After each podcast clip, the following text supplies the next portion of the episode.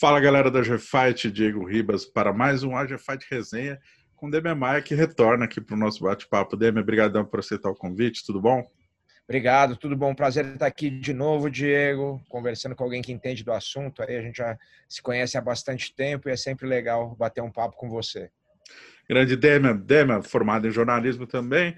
Eu lembro que a primeira vez que eu conversei com você foi na sua academia, que era em Pinheiros. Depois você mudou para Vila da Luta, eu não cheguei a conhecer mas era uma uhum. estrutura bem maior, né? Uh, uhum. E agora você montou a sua própria academia. Uh, de onde surgiu essa ideia? Já, uh, se você já tem, você já tem sua academia faz um tempo, mas como uhum. surgiu uhum. a ideia, esse projeto e qual a estrutura que você tem ali hoje em dia? Tá, é, eu sempre dei, dei aula, né? Isso está relacionado com o negócio do, do jiu-jitsu. Então, os atletas de jiu-jitsu, eles começam sempre dando aula, tal, faz parte da, da, da nossa evolução. E até uma, eu brinco que, cara, o jiu-jitsu não tem tanto patrocínio, mas você dá aula, dá aula particular é sua forma de patrocínio, né? De, de fazer um dinheiro que outros, outros esportes de luta não possibilitam tanto assim. É, a ideia, da, a ideia da, da escola, dessa escola nova, é um pouquinho diferente do que era a Vila da Luta. Então, o nosso foco é totalmente voltado para o jiu-jitsu. Mas quando você fala jiu-jitsu, você pensa, ah, é só uma forma de. só um jeito de alar jiu-jitsu. Mas não, jiu-jitsu tem várias subdivisões. Então, isso foi a primeira coisa que eu fiz. Como eu queria, eu quero trazer um público, não só o público que já treina, jiu-jitsu conhece, ou que já treinou e quer voltar, mas também eu quero trazer o público que pensa que o jiu-jitsu não é para ele, que nunca fala, putz, eu nunca vou treinar isso, isso machuca, isso não é para mim, tirar, quebrar esses mitos todos e oferecer né, é, o jiu-jitsu para essas pessoas. Como que a gente pensou em fazer isso? Primeiro, tem que ter um ambiente muito agradável, né? Tem que, a gente tem que pensar como um serviço. O cara tem que ser muito bem tratado quando ele entra. Na, da recepção até os professores, ele tem que ter uma experiência excelente lá. Tem que ser muito limpo, é, as áreas, ser agradável. A gente fez uma exposição lá com o pessoal do Museu da Pessoa da história do Jiu-Jitsu brasileiro, que está bem legal. Esse é o primeiro ponto. Segundo ponto, eu criei uma metodologia que eu já tinha, mas eu dividi o jiu-jitsu em várias, em várias opções para o cara que quer treinar. Então, o cara não vai só ter uma aula de jiu-jitsu, ele tem o jiu-jitsu de fundamentos. Todo mundo que entra na academia vai começar na aula de fundamentos, que, por exemplo, não é uma aula que não tem nem o que a gente chama de rola, né, que é a parte de luta, tem só parte técnica, a parte de arte marcial mesmo. Tem alguns drills, algumas movimentações um pouquinho é, mais intensas, mas tudo muito tranquilo. Aí essa aula é para todo mundo, não é só para o iniciante. Qualquer um pode fazer, mas geralmente o iniciante ele só pode fazer essa aula. Depois disso tem aula intermediária, que é outra aula para todo mundo também, a partir de, de dois graus na faixa branca, qualquer um pode fazer, que é uma aula assim, aquela aula, por exemplo, executivo, para o ex-praticante, o cara que não compete, nada, ele quer dar um treino, mas ele não quer se matar, ficar meia hora ali rolando, se matando. Então é aquela aula que vai ter parte técnica, um aquecimento leve, e ali né, nessa aula tem uns dois rolinhas, ali às vezes um, às vezes um treino parcial, para o cara dar aquela suada e ir para o trabalho tranquilo. Tem o treino avançado, que a galera que quer treinar um pouquinho mais, rolar um pouco mais, tem parte técnica, aquecimento e tal, que é aquele que a gente conhece mais nas academias. Eu criei um treino livre também, que é o treino que o cara vai lá, o professor vai aquecer os alunos durante uns 10 minutos com drills, movimentações técnicas, e aí vai botar o relógio lá, sei lá, 6 por 2, 8 por 2, é, 5 por 1, sei lá, e vai deixar a galera rolando você fica à vontade, você pode, que é aquele aluno mais antigo, que aí lá só dá um rolinha, sabe? Aí ele também não precisa fazer todos, ele faz o fez dois aí, quero descansar um, vou no próximo. E criei também um, uma coisa que eu acho que é, a, a, gente tem também aula feminina exclusivamente para mulher, a gente tem alguns horários, isso é bem legal, porque a gente tem uma professora lá a Marcinha, que é excelente, ela dá algumas aulas masculinas, mistas também, né? É, masculina não existe, existe mista ou feminino. Mas ela, ela tem algumas aulas na semana que são exclusivamente femininas. Isso é muito legal porque você tira também aquela mulher que, pô, às vezes tem aquele, aquele, aquela restrição, como o jiu-jitsu é um esporte de contato, de treinar com outro homem. É, inclusive tem um horário, um desses horários é na mesma hora da aula de criança, que nossa ideia é o quê? É, tem aula lá fim de tarde de criança, a mãe já deixar o filho e ela treinar ao mesmo tempo no outro tatame, né? Que a gente tem três tatames ali. Então ela deixa o filho, treina e, e, e a hora que ela termina, o filho acabou de treinar, né? Então já mata é, dois coelhos com uma cajadada. Tem uma parte que aí já é minha característica, tem uma parte que é o jiu-jitsu para MMA, mas o que, que eu fiz? Eu fiz um fundamento de jiu-jitsu para MMA. Então, além dos treinos, a gente tem o sem kimono também. Tem sem kimono intermediário, sem kimono avançado, que segue a mesma linha do de kimono. Mas tem um de fundamentos. O de fundamentos sem kimono, em vez de fazer um fundamentos, uma aula só técnica de, de, de jiu-jitsu sem kimono esportivo, eu falei, cara, vamos fazer o seguinte: minha expertise é no jiu-jitsu para MMA. Quando eu comecei a treinar, eu me lembro até hoje, eu cheguei para treinar com o Vitor. Eu falei, Vitor, você é canhoto igual eu, como é que você faz para entrar na perna de um destro? Né? Porque se eu entro para cá, eu tomo uma joelhada, um upper, mas se eu entrar para cá também tem a guilhotina. E como é que eu ando? Como é que eu entro na baiana? Se eu entrar de, de frente, né? Isso estou falando mais tecnicamente, eu vou bater joelho com joelho. E o Vitor falou: faz isso, faz aquilo. Mas eu vi que não existia ainda um conhecimento da comunidade toda. É um esporte novo, né? De como você faz. Porque nas antigas lá, o pessoal do, do o pessoal da cara, dava um cruzadão e entrava em queda e trombava ali. Mas quando começou a ficar mais técnico, pô, eu comecei a desenvolver, pô, vou dar um jab aqui, vou entrar, mas vou entrar como? Né, vou entrar no, no, no single, no double, cabeça para dentro, pra, vou dar um direto e um cruzado e vou clinchar, vou clinchar alto, clinchar, clinchar, clinchar baixo. E se cai na parede, como é que eu faço para não deixar o cara levantar? Como é que eu faço para se o cara for levantar, é, eu, eu ir para uma posição vantajosa. E aí eu criei essa aula, que é uma aula de, de fundamentos de jiu-jitsu para MMA. Não, não é, é para não é para profissional, né? Não é para profissional. Essa aula, inclusive, não tem nem luta. Se o cara quiser lutar, a gente tem depois o treino profissional lá de MMA. Essa aula é uma aula para o cara entender a diferença do esportivo pro. Nossa, tá um vento aqui. Do esportivo pro é, do esportivo pro, pro, pro que é o MMA. Então isso é, é legal porque, sabe, eu criei essa aula pensando no pessoal que, ah, vai vir a galera que treina Muay Thai. Que... É, sabe quem tá indo? Cara, hum. meus alunos da academia todos, porque você vê que às vezes o cara já é faixa marrom, ele tá muito ali no esportivo, ele quer ter uma noção como é que é, pô, para eu entrar na perna, né? Não, eu não vou ser um boxeador, mas eu posso jogar um jabzinho para entrar, ou se eu jogar um direto, como é que eu entro? Como é que é a passada? Destro com destro e canhoto com destro, como é que é? E se cai na parede, como é que eu faço? Sabe? São detalhezinhos. Como é que eu levanto na parede? Ou como é que eu uso a parede para raspar? Como é que eu faço para abrir um espaço para dar um soco, né? Não é só cair por cima e sair dando soco, você tem que saber. Então essa aula é feita só parte técnica, ela tem uns circuitinhos assim, mas não tem parte de luta. Eu quero mais que o pessoal entenda o conceito. Aí, se ele não, quiser. Mas não é defesa pessoal, né? Fala. Não é defesa pessoal, é um jiu-jitsu Não é defesa pessoal tradicional. Tá. E tem essa MMA, parte de defesa exatamente. pessoal? A defesa pessoal é na aula de, de, É aula de fundamentos. A aula de fundamentos é um programa meu de 28 aulas. Uhum. É, o, aluno vai fazer cinco aulas para ter uma noção geral de defesa de cima, de, de, de soco, de botar para baixo, quando cai por baixo, quando cai por cima. Se não quer cair no chão, como é que faz? Se tem mais que um agressor, né? Que eu acho que isso é importante também ensinar. É, pô, às vezes você está sendo agredido por, sei lá, três, quatro pessoas. Como é que você faz? Você vai para as costas em pé, usa o cara de escudo, empurra ele, é, não vai levar a luta pro chão nunca se tem um monte de gente agredindo, porque você vai tomar um chute na cabeça. Então, como é que você usa o jiu-jitsu nessa situação? O jiu-jitsu tem ferramentas para isso. É, eu vi uma vez o, o Renner, ou riram, falando a maior falácia que existe é falar que o jiu-jitsu não é feito para lutar contra várias pessoas e as outras artes marciais são. Ele fala, cara, a grande verdade é que nenhuma arte marcial é feita para lutar contra várias pessoas, porque a arte marcial é feita para com controle de distância. Quando tem três, quatro, cinco pessoas te agredindo, você perdeu essa vantagem. Sim. O jiu-jitsu ele tem a vantagem de você controlar a pessoa e poder empurrar, é, e, e, sair correndo ou se esconder e tal, mas ele tem a grande vantagem de, se você cai no chão, diferente das artes marciais que são só de striking, você sabe como ficar em pé de forma segura para poder sair daquela situação. Ao passo que ah, o boxeador, pô, mas tem várias pessoas, tem várias. Só que aí ele tá trocando soco com um cara, com dois, veio e dá uma baiana dele do lado, acabou. Caiu no chão, não. ele não sabe levantar. Um wrestler, se ele tomar uma baiana do lado, ele vai dar as costas, entendeu? Para levantar.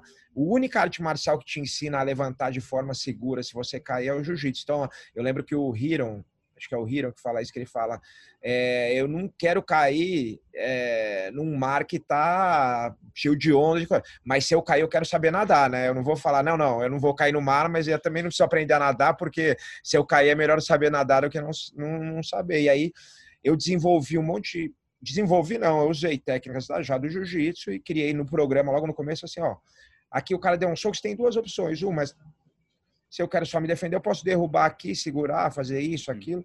Se tem mais que uma pessoa, eu não tenho certeza, eu vou dar uma cinturada, vou dar para as costas e vou é, esperar ali ou para controlar ou para empurrar o cara e sair correndo. Enfim, falei para caramba aí, mas é que eu tô empolgado com essa E era essa isso que eu queria que você falasse para caramba, porque eu tenho uma dúvida. É, ah, para quem não sabe, o Hiro e o Renner, que o DM mencionou, são os filhos do Horon, uhum. uh, que tem uma academia em Los Angeles, tem todo um programa de treino, enfim. Uh, eu queria muito entender essa parte, porque sempre que eu falo com você, e já faz muito tempo que a gente conversa, quando eu falo de uhum. jiu-jitsu, eu vejo que você tem uma empolgação muito maior para falar sobre, assim.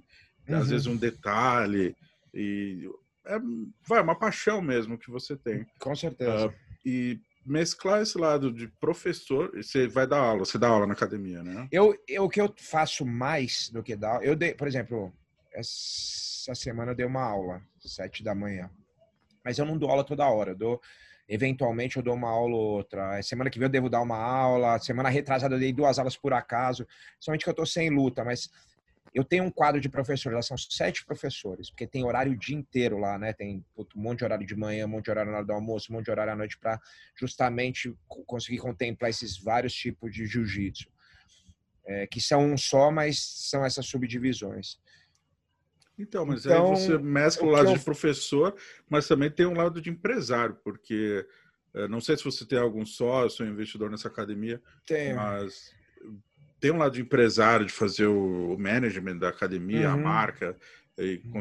captar aluno, uhum. uh, ainda mais uhum. no período de pandemia, e é. também o lado de ser um atleta profissional. Uh, como é que é o gerenciamento, é, além de ser pai de família, ter duas crianças. É, não, Esse tem um gerenciamento de, de, tempo, né, cara? Como é que você faz? Cara, é de. Bom, o negócio, aí você perguntou só terminar o negócio da aula, eu treino os professores. Então, nos últimos dois meses, Pô. eles já são treinados, já é, é, a mesma equipe de professores que estava comigo na Vila da Luta, mas eu, por exemplo, eu reciclei eles, eu fiz cinco ou seis dias, toda quinta, às 11 da manhã, eu pegava eles e ficava até uma, uma e meia da tarde reciclando esses em todos esses programas, né, de fundamentos, intermediário, é, jiu-jitsu para MMA, porque eles têm que dar aula do jeito que eu quero. E eu estou sempre olhando, porque eu estou na academia direto.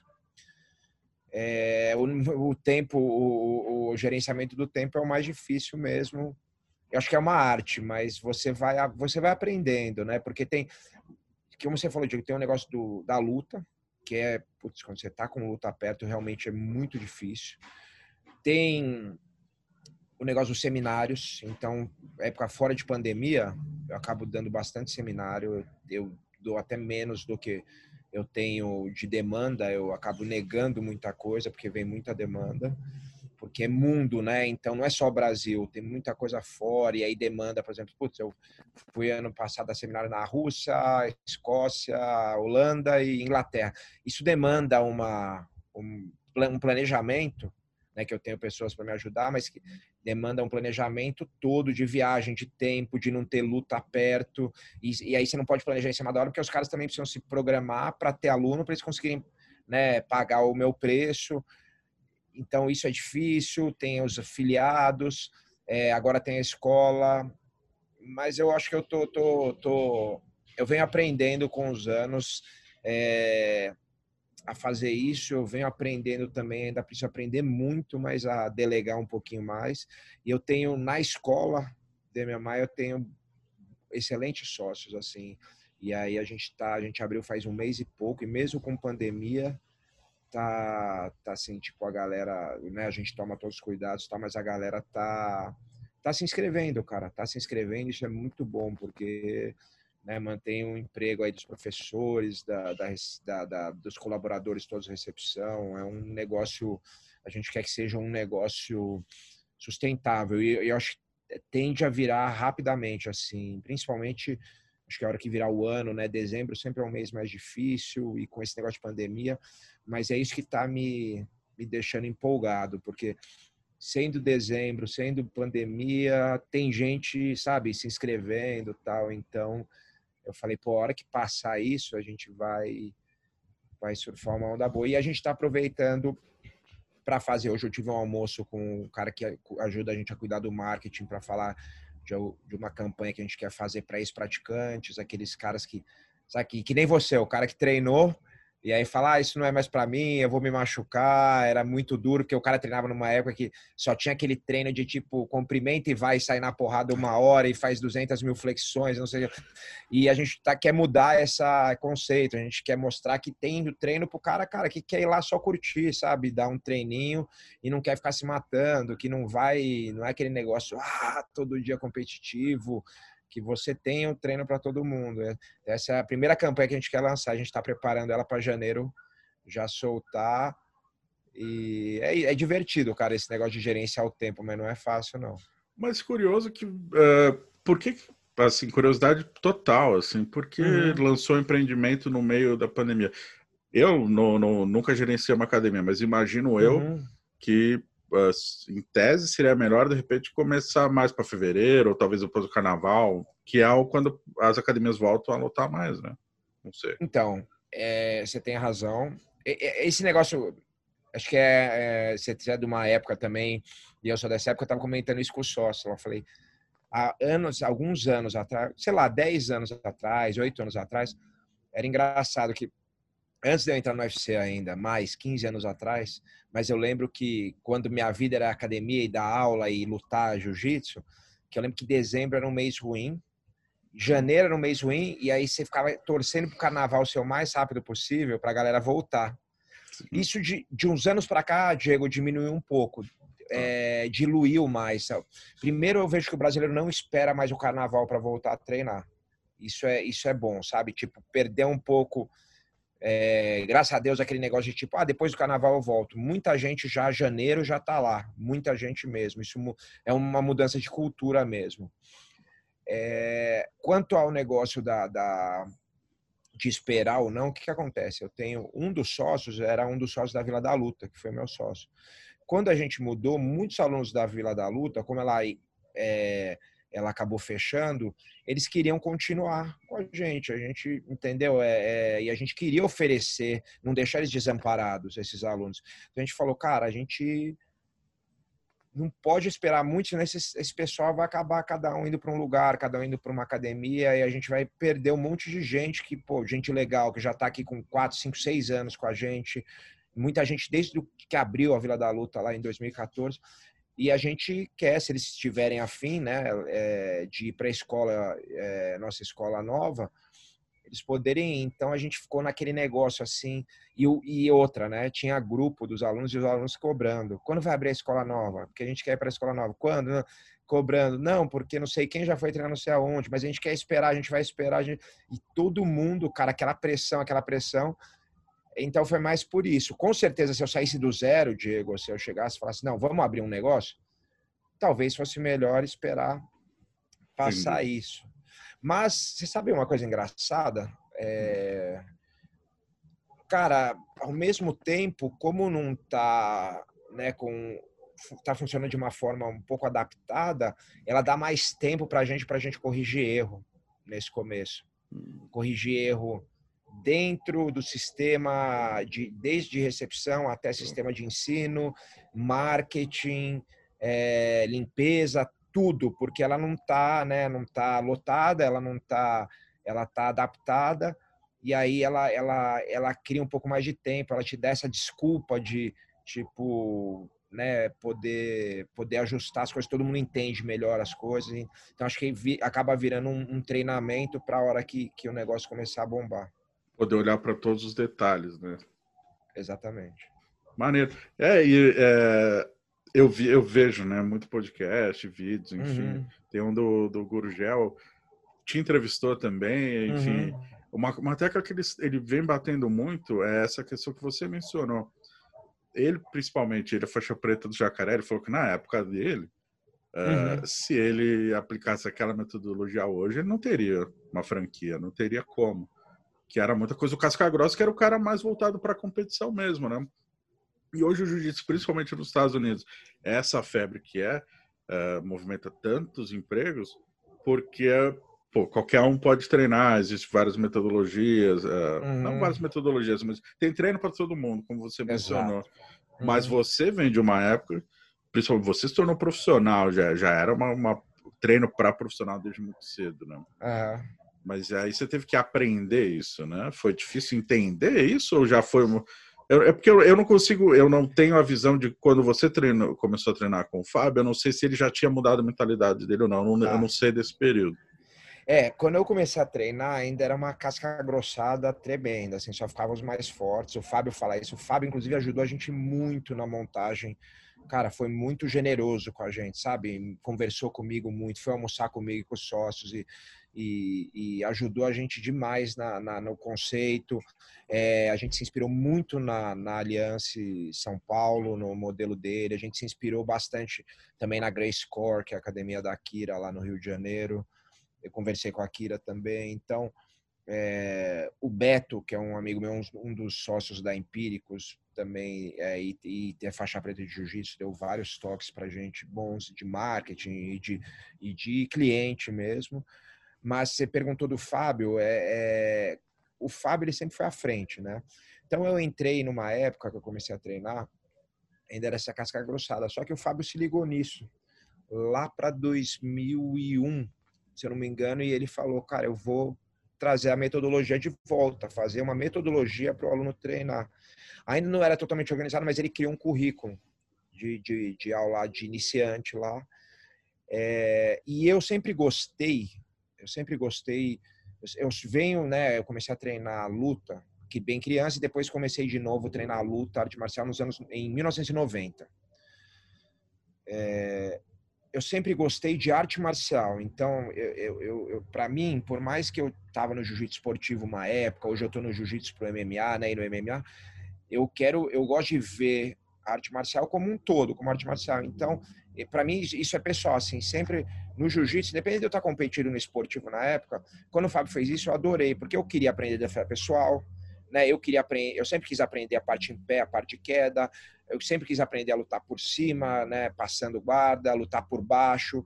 Eu sempre quis ser completo, lutar sem kimono, lutar de kimono, que o jiu-jitsu tem essas várias facetas. Como professor, você fala, cara, eu não posso me especializar, eu tenho que ser, né, tenho que ser mais é, menos especializado e mais generalista como professor, é óbvio que você vai acabar, né? No meu caso, a minha especialização é muito grande no jiu-jitsu para MMA, mas não quer dizer que eu não saiba, eu tenho que saber todo o resto, eu tenho que ser um generalista, não posso ser um cara que é, eu acho muito, muito é, complicado falar. Esse professor ele é muito bom de kimono, mas é bom, é ruim sem, ou vice-versa. Isso não existe. Eu acho que você tem que você tem que saber tudo se você quer ser professor. Você tem que ser um cara que tem o geral. Você pode ter algumas especialidades, mas você tem que saber o geral.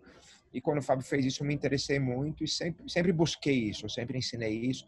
Quando eu saí da Aliança, eu fiz o meu o meu currículo também, que era muito parecido com o Fábio. Hoje, meu currículo ele puxa ainda um pouco mais para defesa pessoal, e, e, eu adaptei algumas coisas de defesa pessoal com a minha experiência de MMA também, que eu acho que, que funciona um pouco mais numa defesa de soco, na defesa no chão, sabe? Como usar uma defesa de soco no chão. Mudei um pouquinho ali, mas é, eu sempre gostei dessa parte. Maneiro, maneiro. É, e é interessante isso, né, da sua geração ali, sei lá, o Marcelo Garcia, um cara que está super bem em Nova York também. É, é, uh, as raízes estão crescendo, né? Enfim, a galera uhum. evoluindo. Jiu-jitsu, eu, porra, sou muito fã, acho. Torço muito para cada vez crescer mais. Mas um outro lado que eu queria ver contigo, Demian, é você formado em jornalismo, agora tem seu podcast, seu próprio canal no YouTube naquela coisa de gerenciamento de tempo. Você ainda também fazendo entrevistas, Puts, conversando essa, com o Essa daí foi uma outra que eu arrumei para mim, né? e o que está te dando prazer, você, você, gosta muito. Eu sei que você consome podcast, a gente já conversou outra vez sobre consumo. isso. Mas é. produzir o seu próprio podcast, é, produzir conteúdo, entrevistar uma galera que você gosta e, e, e confia, enfim, uh, tá te dando esse prazer? Você que é formado em jornalismo? Tá, muito, cara. Conversar com pessoas é muito legal. Eu tô, tô gostando de fazer. É mais uma, parece que não, né? Mas é uma coisa assim que eu pensei no, ah, vai ser um bate-papo, tá? Mas no fim, você tem que perder ali uma hora, no mínimo uma hora e meia, ouvindo entrevistas prévias da pessoa, para fazer uma, né, fazer uma pauta minimamente interessante, ter uma conversa legal. Então, assim, eu tô indo, ó, fiz 20, o 25 foi da Kira, se eu não me engano.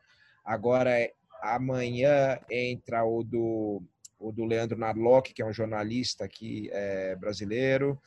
E acho que semana que vem eu vou botar o. Vai ser o Bob Burnquist, que é skatista. Porra. É, então tá, cara, tá muito legal. Mas o que, o que aconteceu é o seguinte: na pandemia, Diego, eu cheguei a gravar três entrevistas no mesmo dia e depois ir soltando. Cara, agora tá difícil para fazer por causa do tempo, né? É, eu tô, eu tô acabando, tô lançando. Muitas vezes eu lanço semana sim, semana não. Eu queria lançar toda semana, soltar um.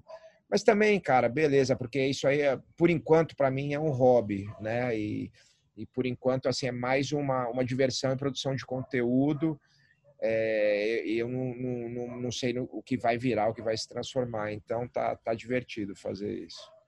Esse Narlock, você falou aquele historiador, jornalista meu historiador? Ele mesmo. Manual ele mesmo. do politicamente incorreto, né? Exatamente, ele mesmo. É. Ah, beleza. Vai dar umas polêmicas. Sempre dá polêmica na entrevista. Cara, dele. não, mas eu, você sabe que eu acho ele, ele é bem sensato, cara. Ele é, é que ele assim, como ele é um cara, a impressão que eu tenho que tem um pensamento é, um pouco diferente da maioria dos jornalistas, né, em termos é, de ideologia e tal, mas ele é bem aberto, bem tranquilo para conversar. Só que hoje a gente tem aquela cultura toda de cancelamento, de uhum. tipo, você tem que pensar igual eu penso e o caramba, e, e, e aí ele acaba sofrendo um pouco, mas ele, ele é um cara bem, bem sensato, assim, cara, é bem, bem tranquilo de conversar e debater é, acho até injusto o que as pessoas fazem, porque é um cara que não é um cara nada radical, sabe? Sim, é porque, bom, enfim, quem está acompanhando o vídeo não sabe, dá um Google aí o nome dele, uhum. séries que ele já produziu, ajudou a produzir. Canal é. Brasil, é. acho, esqueci. Enfim. Ele fez isso, ele trabalhou também na Folha, trabalhou na, na CNN, trabalhou na Super Interessante é, faz coisa para Cruzoé. Lançou o livro, né? O, o manual do politicamente incorreto. Lançou o livro né? que foi, foi, não sei, 100 semanas é, número um, sei lá, ou entre os mais vendidos.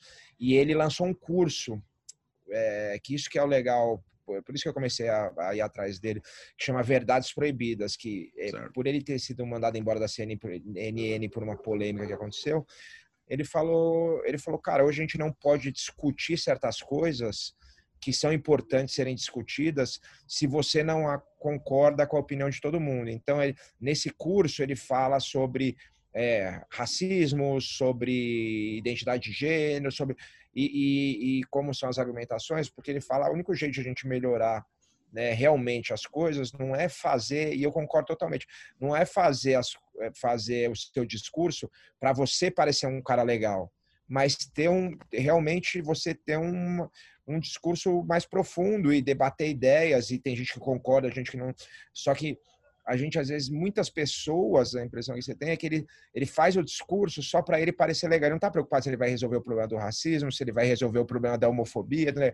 Ele está preocupado o quê? É o famoso lacrar, né? Que os caras falam, né? Está preocupado em, em resolver o problema dele, né? E muitas empresas também estão preocupadas muito mais em, em, melhorar os lucros do que em realmente resolver o problema. E aí fazem ações que são muito mais para para ações de marketing do que ações para né? capitalizar o que está em moda também, né? Exatamente. E, e, cara, eu acho legal a gente ter, ter essas, essas discussões assim. Foi, foi muito. Foi, eu gostei bastante de fazer entrevista com ele. Cara. Eu falaria com ele três horas aqui. Ele tinha o tempo meu corrido, a gente acabou falando uma hora e pouquinho. Você já gravou e vai ao ar nessa sexta-feira, dia 11, é isso? Sexta-feira, dia 11, exatamente. Maravilha. É, então, uma das coisas que eu queria falar com você, que eu separei aqui uns tópicos, é justamente o seu podcast. Uhum. Uh, além do mundo da luta, você aborda outros temas. Uh, um que me chama a atenção é você ter uma relação muito boa com muita gente da comédia, né? Especial do Pânico ali. Pânico. É, não só do Pânico, na verdade, você falou além do mundo da luta, eu abordo outras coisas. Na verdade, do mundo da luta no meu podcast, tiveram nos 20 ó, 20, até ontem daqui, até o último daqui era 25 episódios, amanhã vai para 26. É, sexta-feira dia 11 vai para 26 episódios. Dois eram do mundo da luta.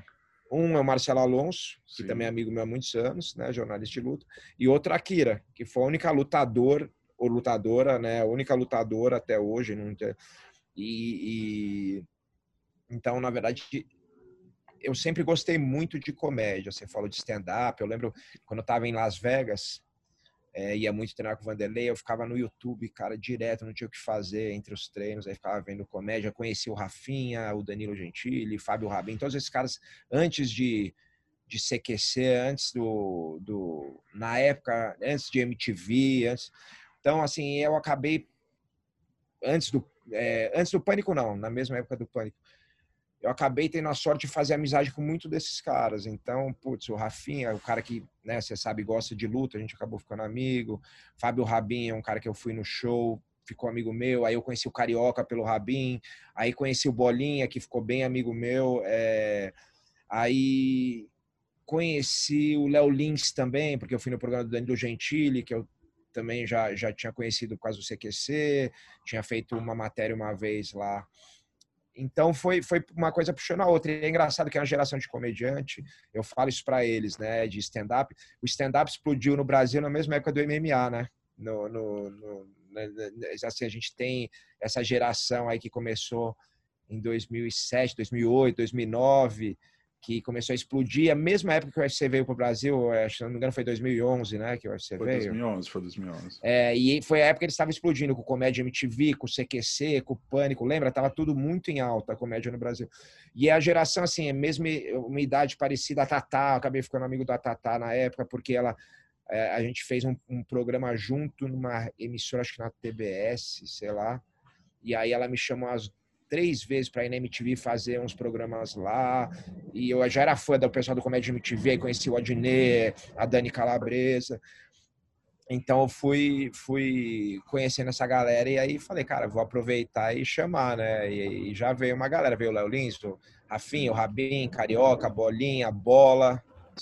Deve estar esquecendo alguém até, mas esse, esse pessoal todo veio. A Tatá falou que vai fazer, mas que ela estava com dificuldade por causa da, da, da pandemia, que ela estava tava lá sozinha com, a, com, com, o bebê lá, então... A Tatá é uma das mais engraçadas do mundo. Muito né, engraçada. Muito talentosa. Eu, eu, lembro que eu fui no show do Diogo Portugal em 2008, que ele estava aproveitando. Conheço, é. Teve aquele bom ali do que a entrevista dele no Jô Soares, que aí deu, digamos, início a essa primeira geração, né? Dessa galera hoje em dia você acompanha ainda stand-up? Você tem alguma referência no exterior ou você acompanha mais a galera do Brasil? Eu acompanho mais Brasil. Stand-up, é, eu nunca parei muito para ver em inglês. Para te falar que eu nunca vi, eu já vi. Eu vi acho que os dois especiais do Joe Rogan, por ser o Joe Rogan, o cara que está no UFC com a gente e tal. É, no, no, Netflix, né? Os especiais dele eu assisti, gostei. Mas o stand-up, assim, eu acho que além da língua, tem muita referência, né? de, de, de cultural. Então, acho que para a gente acaba ficando mais engraçado. Mas eu acompanho, assim, eu vi o especial do Rafinha Netflix, vi o especial do Rabin ultimamente é, no YouTube. É, acompanhava mais antigamente, mas eu gosto e, e o Léo Lins me mandou os livros dele e tal. Eu vi é, que ele fez uma dedicatória bem bacana para você. Né? Bem legal, ele é muito gente boa. É, é um cara também que sofre pedrada o tempo todo, né? Porque ele brinca com esse negócio do politicamente incorreto, que assim, você tá morando aí fora, você sabe que a, a, a, a maior, a maior valor para o norte-americano é a liberdade de, de, de, expressão, né? E, a, e, a, e, a, e o free speech, né? Que eles falam aí, né? O cara poder falar. E aqui no Brasil, não sei se pela gente ter vivido muitos anos de ditadura, né? Desde não só militar, mas do Getúlio também, a gente é, o brasileiro, a cultura do brasileiro é tipo, a galera não pode falar, tem que ser punido e ele e, e ele vai em cima disso, né? Ele fala uns negócios absurdos, mas fala muita coisa engraçada, então e a galera, principalmente ativista, fica muito brava com ele. Aqui nos Estados Unidos tem um, comediante chamado David Chappelle que eu sei, é. super famoso, né? Enfim, tem é, uhum. especial Netflix. Ele é, digamos, assim, o que mais leva pedrada Uh, uhum. e, e, ele faz propositalmente para mas claro. não, não existe essa coisa do vou processar não existe aqui pelo menos não, não existe é não não por processo, isso né, né? É, mas isso, o Léo Lins é, é, que o Léo Lins puta, que aí ele é, tem esse lance do cancelamento tenta cancelar o Léo Lins toda hora né é mas... que é também um, um eu acho uma eu é um acho exagero, digamos assim. Né? É um exagero, cara. Você, você, você querer reunir pessoas para deixar de, sei lá, de seguir alguém, acho uma besteira. Acho, cara, para de seguir aquela pessoa, deixa claro que você, ah, não gosta dessa pessoa e pronto, mas você ficar fazendo uma campanha por um negócio, eu acho, acho uma besteira, ainda mais porque, cara, ele é comediante, ele tá fazendo o trabalho dele ali, né? É, você não é obrigado a ir lá ver o trabalho dele.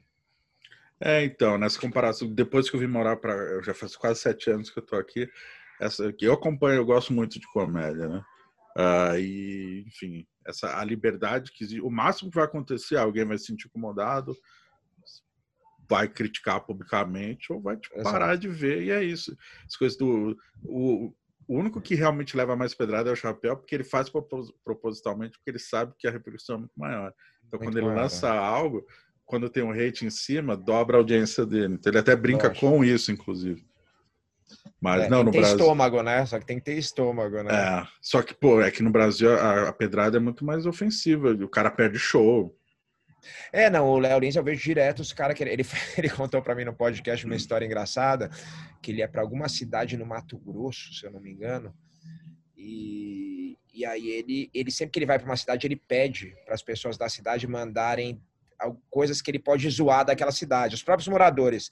Ah, aquela ali só tem asfalto ruim naquele bairro. Tipo, pô, caiu a ponte, o prefeito falou que ia colocar e faz dois anos que não tem ponte. Sei lá, qualquer coisa, né? O prefeito roubou não sei o quê.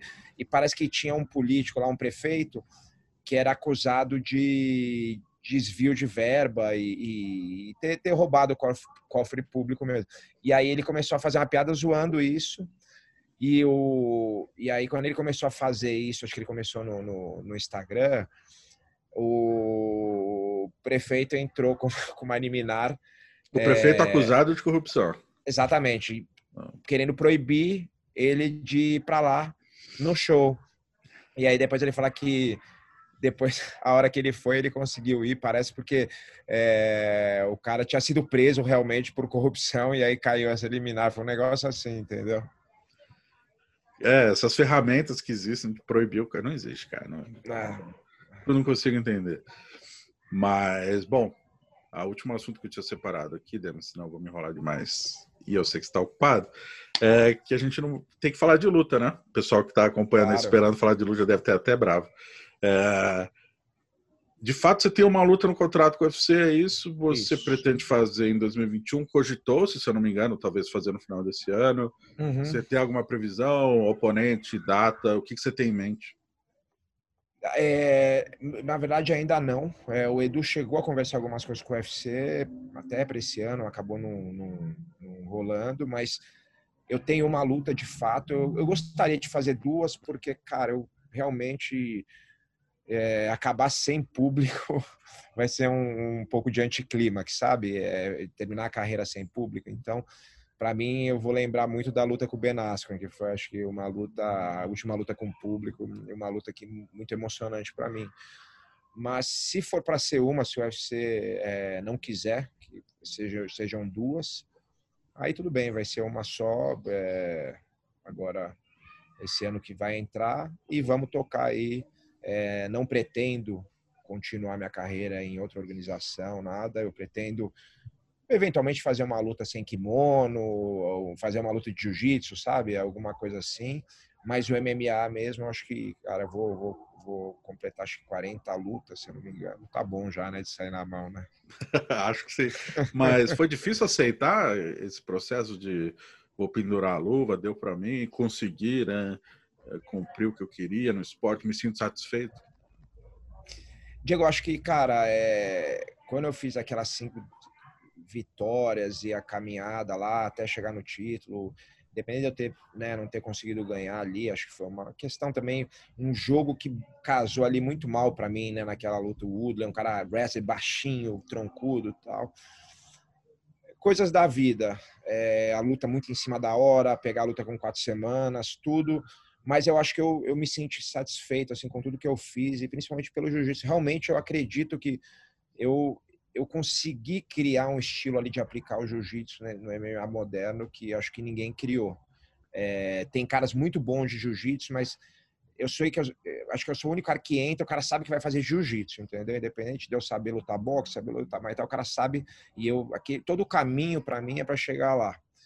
É, então assim as coisas que eu que eu fiz, que eu conquistei, eu cheguei a ser o número um do mundo lá quando eu fui disputar o título, é, ter ganho várias vezes finalização da noite, já ter ganho luta da noite, performance, ter ganho lá no começo o MMA Awards de, de Breakthrough Fighter of the Year e agora tem outro MMA Awards que eu posso vir a ganhar aí de, de, de Submission of the Year contra o Ben Askren de 2019. Então, tudo isso acho que, cara, me realizou bastante o reconhecimento da comunidade. Eu, e aí eu fui preparando essa transição nos últimos dois anos, três anos mais ou menos. Então, eu aumentei meu número de seminários, eu aumentei o foco nas, nas filiações no Brasil e fora do Brasil, eu aumentei é, é, o foco na, na, própria escola de jiu-jitsu agora. Então, acho que, que assim, é, é, é para mim não está sendo difícil, não, está sendo natural. Acho que se eu chegasse e não tivesse preparado nada e chegasse, puta, vai ser minha última luta, o que, que eu faço agora? Ia ser difícil. Mas eu já tinha, né, toda uma, uma atividade antes. Como eu falei para você, o lutador de jiu-jitsu, ele é, antes de tudo, professor. Ele, eu comecei a dar aula, era faixa azul ainda, né? Na roxa eu já dava aula ajudando o Leozinho, Tererê, Léo Negão, Fábio. É, eu, eu, antes de, de ser atleta profissional, eu era professor o caminho que muita gente faz inverso, né? É atleta profissional, depois para, vira professor. Eu, é, é, a maioria, vários caras de jiu-jitsu são professores, e aí, no meu caso, virei atleta exclusivamente, parei de dar aula, e agora voltando nessa transição, não só dando aula, né, eventualmente na academia, treinando professores, criando metodologia, mas também os seminários. E eu acredito muito que eu descobri de uns anos para cá uma coisa que é o clichê que todo mundo fala de missão, né? Qual que é a sua missão? Eu acho que minha missão para mim é, cara, divulgar o jiu-jitsu pelo mundo e fazer o maior número de pessoas treinarem. Então, dentro disso, o UFC foi uma excelente plataforma para mim e, e, não tem não tem muito drama, né? Lógico que eu me lembro onde eu estava aqui em São Paulo, em Ubatuba, em Tamambuca, ali é uma praia que eu adoro, e o Minotauro me ligou há uns três anos, três anos mais ou menos, para falar alguma coisa. Ele já estava né, na frente, à frente aqui tocando as coisas do UFC no Brasil. E a gente conversando, eu falei, Ei, Rodrigo, tá tranquilo agora, né? Eu tô aqui, mas estou pensando em treino, tô indo lá puxar um ferro na, na academia da, da, da praia do lado aqui, que eu não posso relaxar. Pô, você tá bem, deve ser legal, na né? hora que eu parar. Ele falou, ele falou, Demian, pô, é legal, realmente é bom, mas eu vou te falar, eu sinto muita falta, cara. Então, é, eu tô falando tudo isso, é muito bonito, mas é óbvio que quando eu parar, eu vou sentir falta, né? Não tenho dúvida, não tenho dúvida. Isso é muito comum em qualquer esporte, não é exclusividade do MMA ou das lutas, né? Um, você vê, a gente acabou de ver o Tyson voltar a lutar aos 54 anos. É. E, pô, o cara tá fazendo, sei lá, acho que era coisa de 300, é, 150 mil dólares por semana com a empresa dele de venda de maconha, limpo no bolso. Assim, então, dinheiro uhum. não é o problema. Não. Mas essa vontade de competir, até você mencionou, de repente, fazer super luta, submission, né? Uhum. É o lado competitivo. Mas, Exato. mas uma vez que você está ciente, já se preparou para isso, para dar adeus, enfim, pendurar as luvas, digamos assim. Uh, no seu mundo ideal, você tem algumas opções, né, que você poderia dizer qual essa é a melhor opção. Você mencionou uhum. a melhor opção seria fazer duas lutas. Uh, o nome do Shimaev, até achei estranho, na verdade, até, é, enfim, na época o Dan White cravou em duas coletivas seguidas, essa luta vai é, acontecer. É.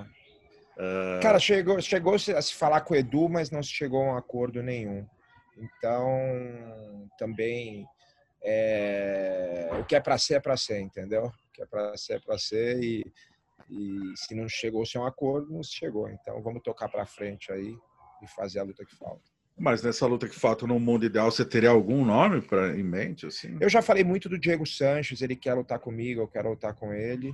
Ele, ele vem pedindo essa luta há muito tempo, vira e mexe, manda mensagem. Mas eu não sei se é a vontade do UFC. Eu tinha falado do Anderson também, mas o Anderson, né, acabaram encerrando a carreira dele com o Hall. Eu queria fazer essa luta.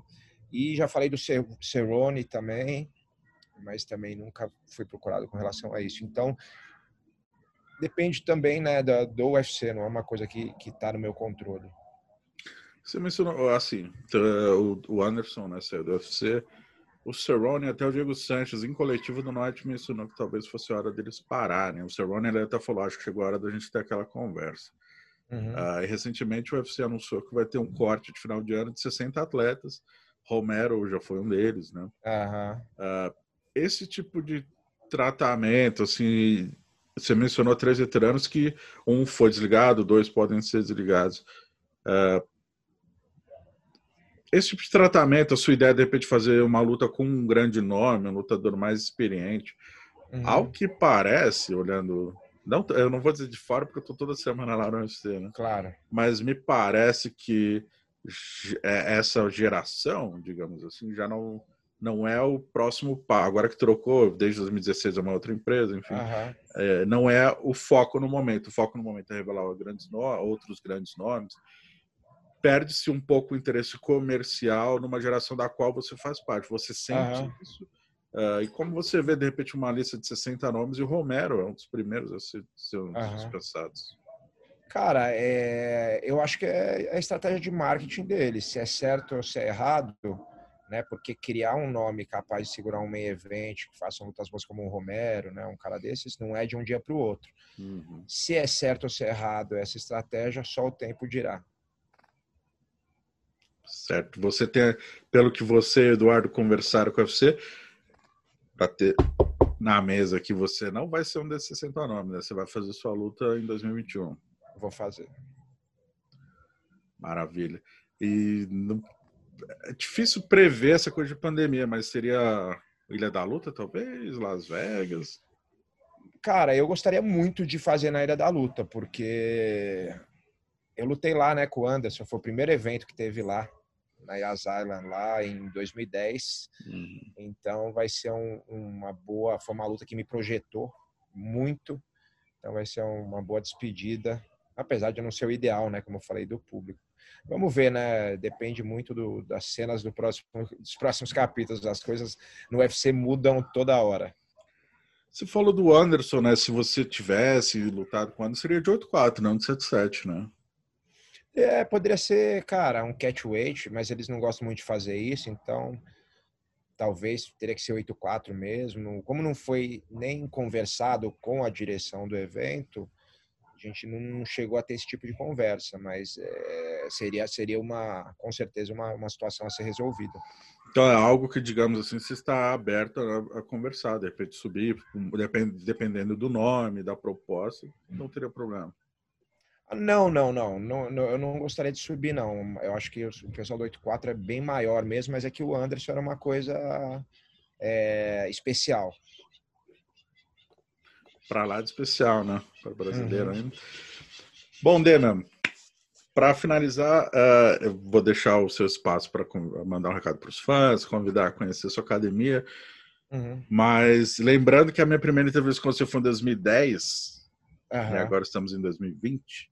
Eu te fiz uma pergunta naquela entrevista e eu queria refazer, já, já que a resposta foi não. Você já leu o livro Demian? Putz, cara, eu vou te falar uma coisa. Eu comprei o Demian, o Lobo da Steppe e o Siddhartha. E o, Siddhartha, cara. O eu Siddhartha li o Siddhartha. É meu, Siddhartha é meu favorito dos três. Eu li o Siddhartha. Eu comecei o Lobo da Steppe, mas aí eu comecei a ler um outro livro agora e, e deixei de lá. E deixei o Demian por último. Ainda não, mas já tá ali, tá na biblioteca esperando. Agora Próxima entrevista eu prometo que vai ser sim a resposta. Você fez o caminho inverso, porque o Demi é o primeiro da trilogia, né? O Demi, o Lobo Step e o Siddhartha é o último, né? Eu nem sei, sabia? Eu, é, eu só que é o pré, durante e o pós-guerra. Tá, inverso. entendi, entendi.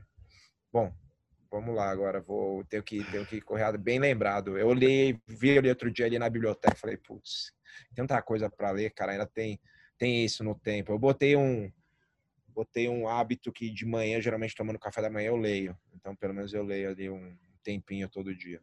Última pergunta, então, antes de você mandar o recado. O que, você está lendo e que podcast você está ouvindo ultimamente?